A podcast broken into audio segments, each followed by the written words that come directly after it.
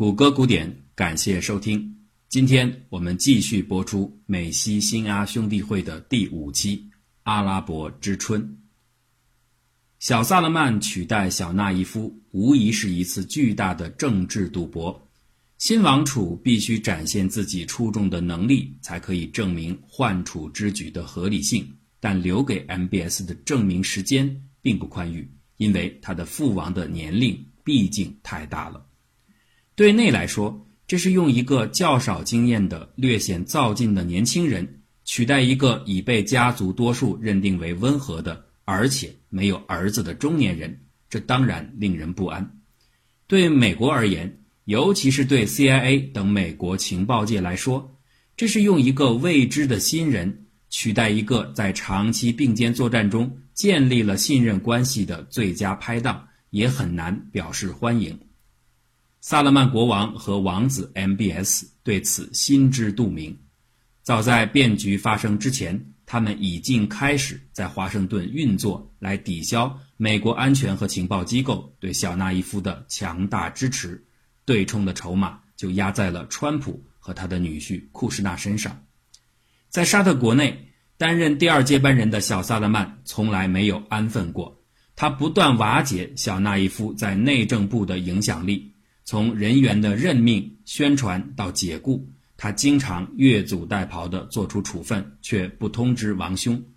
他安排自己人占据要职，把小纳伊夫掌控的法庭解散，与王国法院合并。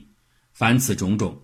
摩擦从2015年他们的组合建立之时从未中断，直到最后小纳伊夫被罢黜。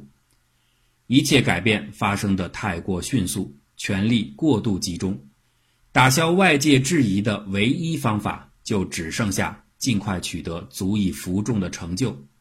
小萨勒曼的确做了几件看起来惊天动地的大事：干涉也门、孤立卡塔尔、长刀之夜。和远景计划。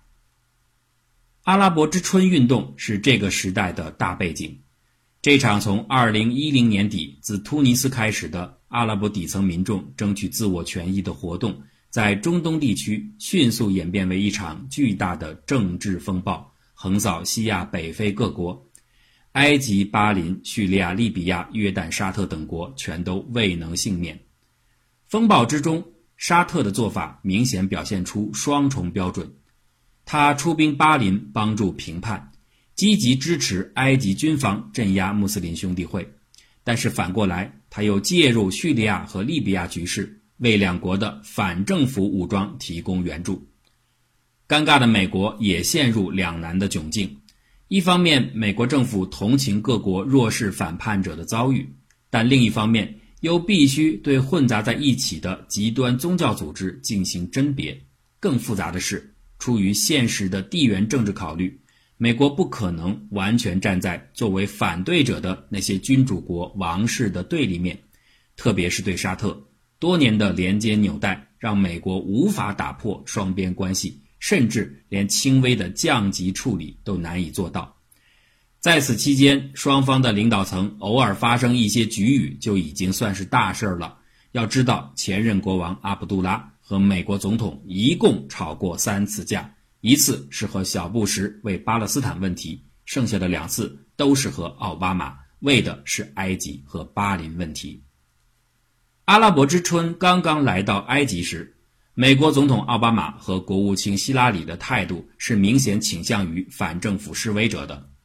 总统派遣前驻埃及大使弗兰克·威斯纳作为特别代表出访开罗，面见时任埃及总统穆巴拉克，当面向他提出了请他自行下台的解决方案，以实现权力的有序过渡。因为当时距穆巴拉克任期届满的九月份自然下台时间也没有多久了，所以此时下台不算太丢面子。但是这个提议遭到了穆巴拉克的拒绝。奥巴马对此公开回应说：“有序过渡必须现在开始。”他选择了站在支持反对者的一边。十二月二号，在美国态度的影响下，埃及军方逼迫穆巴拉克辞职，军方司令穆罕默德·侯赛因·坦塔维将军临时掌权，作为正式选举结果产生之前的看守领导。第二年六月三十日，坦塔维果然向选举中获胜的新任总统穆罕默德·穆尔西正式移交了权力。奥巴马赞扬说，这场改变标志着历史的弧线再一次转向正义。他甚至把埃及发生的一切类比为圣雄甘地领导的非暴力不合作运动和马丁·路德·金领导的民权运动的胜利。总统奥巴马动情地说：“我们灵魂当中有某种东西正在为自由呼喊。”但是没过多久，为自由发出呼喊的人就变成了总统穆尔西本人，因为沙特国王和其他的海湾君主们震怒了。当看到穆斯林兄弟会不断的壮大和埃及政权的更替，阿卜杜拉国王非常担心造反浪潮会给自己的国内民众做出不良的示范，从而威胁到自身的政治安全。因此啊，当下一张多米诺骨牌来到巴林王国时，沙特国王觉得再也不能消极面对了。当时，美国国防部长罗伯特盖茨为协调巴林局势，正在该国访问。他认为巴林无法遏制的反抗声浪也波及到了美国的声誉，因为老百姓认为是美国在给这些王公贵族们撑腰。盖茨提出，巴林的改革步伐还不够大，为了美国利益，也为了巴林上层的利益，应该做出更多让步。这种意见听在沙特国王的耳中非常不中听，他很自然地认为这是美国人故技重施。意图在巴林重演埃及发生的一切，对这种渐进式的压迫再也不能退让了。所以，当盖茨请求拜见沙特国王时，阿卜杜拉居然罕见地以身体不适为由拒绝了美国防长的要求，并且明确地传话给盖茨：如果美国继续干涉巴林局势，沙特就和美国裂穴。第二天，三月十四号。沙特的一千两百名士兵和阿联酋派出的八百名士兵，在直升飞机和坦克的掩护下，武装镇压了巴林反对势力的活动，造成至少三十多人死亡。奥巴马听闻到这一讯息后，立刻致电给阿卜杜拉国王，请求他保持克制。对此，阿卜杜拉强硬地回答说：“沙特阿拉伯绝不会允许伊朗人统治巴林，绝不。”担心伊朗人在波斯湾南岸建立据点，这并不是唯一的理由。或许对普通民众颠覆王室的恐惧才是更深层次的原因。沙特王室这次大概真的被吓到了。为了取得双保险，阿卜杜拉甚至在2011年的3月派遣最善外交的班达尔王子出访巴基斯坦，要伊斯兰堡方面保证，一旦事态紧急。巴基斯坦愿意出兵拱卫沙特。巴林事件是美国人和沙特爆发的第一次重大争执，沙特已尽决心要按自己的步骤来处理阿拉伯之春引发的危机。除了出兵以外，沙特还祭出了传统的法宝——撒钱安抚。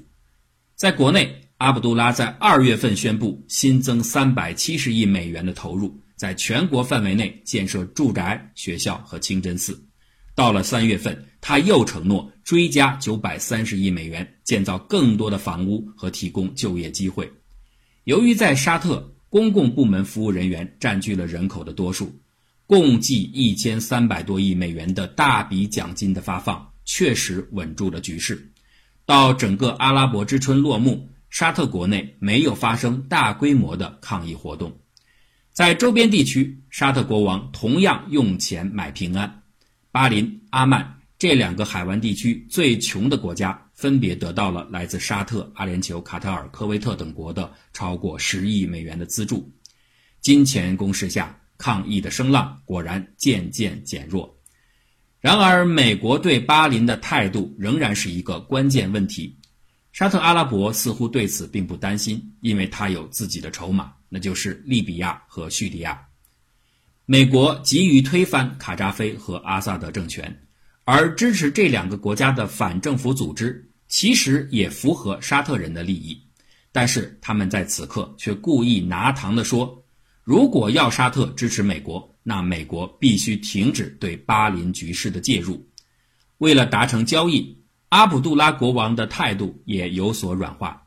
在给盖茨房长吃闭门羹一个月之后，他在王宫会见了罗伯特·盖茨。这是盖茨第一次走到沙特国王金碧辉煌的宫殿中。他惊讶地记录说：“这是一间比自己在五角大楼的办公室大上十倍以上的房间，房顶挂着八盏绚烂的水晶吊灯。奢华的房间里，阿卜杜拉告诉盖茨，阿拉伯人最讲究以牙还牙，以眼还眼。一个人怎么对待朋友，就会得到朋友相同的对待。如果美国想要维持七十年来和沙特的盟友关系，那就必须停止在巴林问题上伤害沙特王室的感情。交朋友就得听得进朋友的话。伊朗才是沙特和美国共同的敌人。很明显，与盖茨的见面产生了效果。鉴于各方传来的信息和沙特坚决的表态。二零一一年五月，当奥巴马总统当众发表众人瞩目的针对阿拉伯之春的演讲时，他的态度已经明显变得更为现实。沙特国王得到了他想要的结果，现在他开始有余力转而考虑埃及问题了。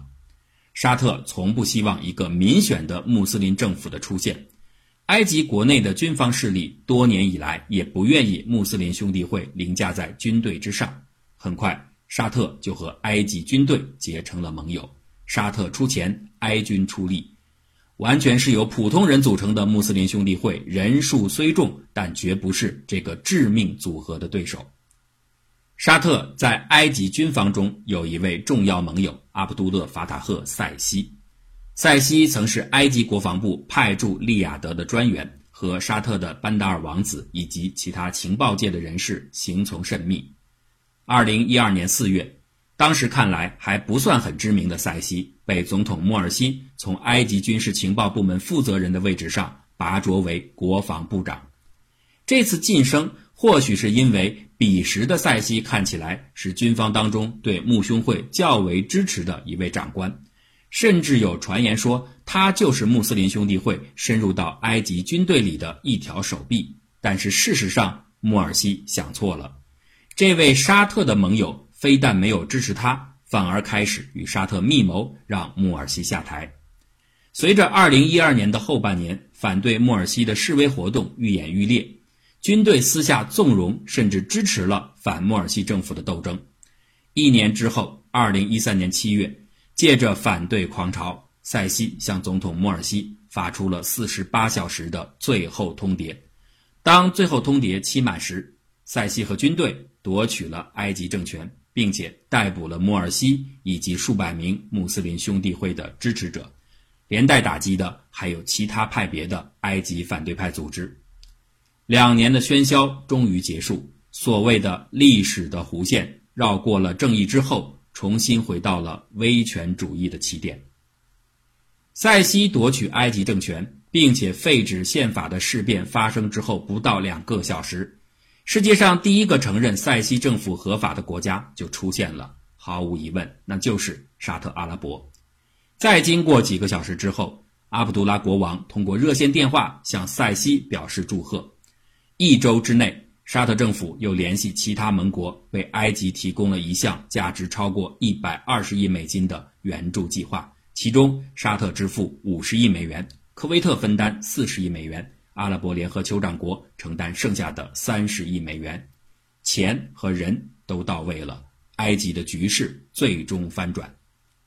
此时大写的尴尬大概写在了美国国务卿克里和总统奥巴马的脸上，但是碍于政治现实，他们对此也无能为力。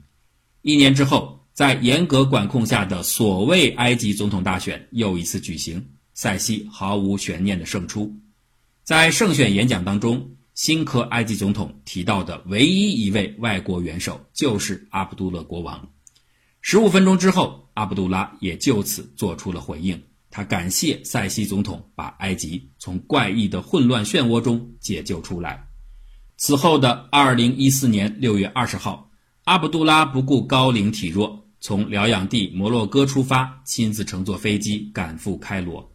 由于身体的原因，他甚至没能离开专机，而只是在机舱里边会见了塞西总统。这既是他对阿拉伯之春成功应对后的胜利宣誓，同时也是他人生的谢幕之旅。在那之后，阿卜杜拉的身体越来越差，直到2015年1月13号去世。萨勒曼国王继任新君，稳住了埃及和巴林局面的沙特投桃报李，配合美国的规划，同时也出于自身的意志，开始用大笔金钱支持叙利亚和利比亚两国的反对武装。结果，利比亚政府被彻底的推翻，叙利亚阿萨德政权也曾命悬一线。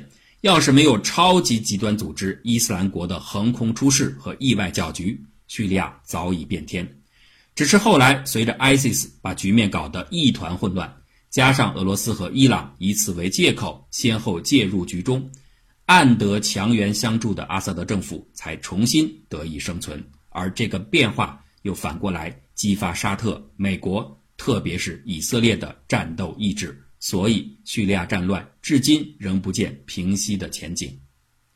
随着萨勒曼国王掌权。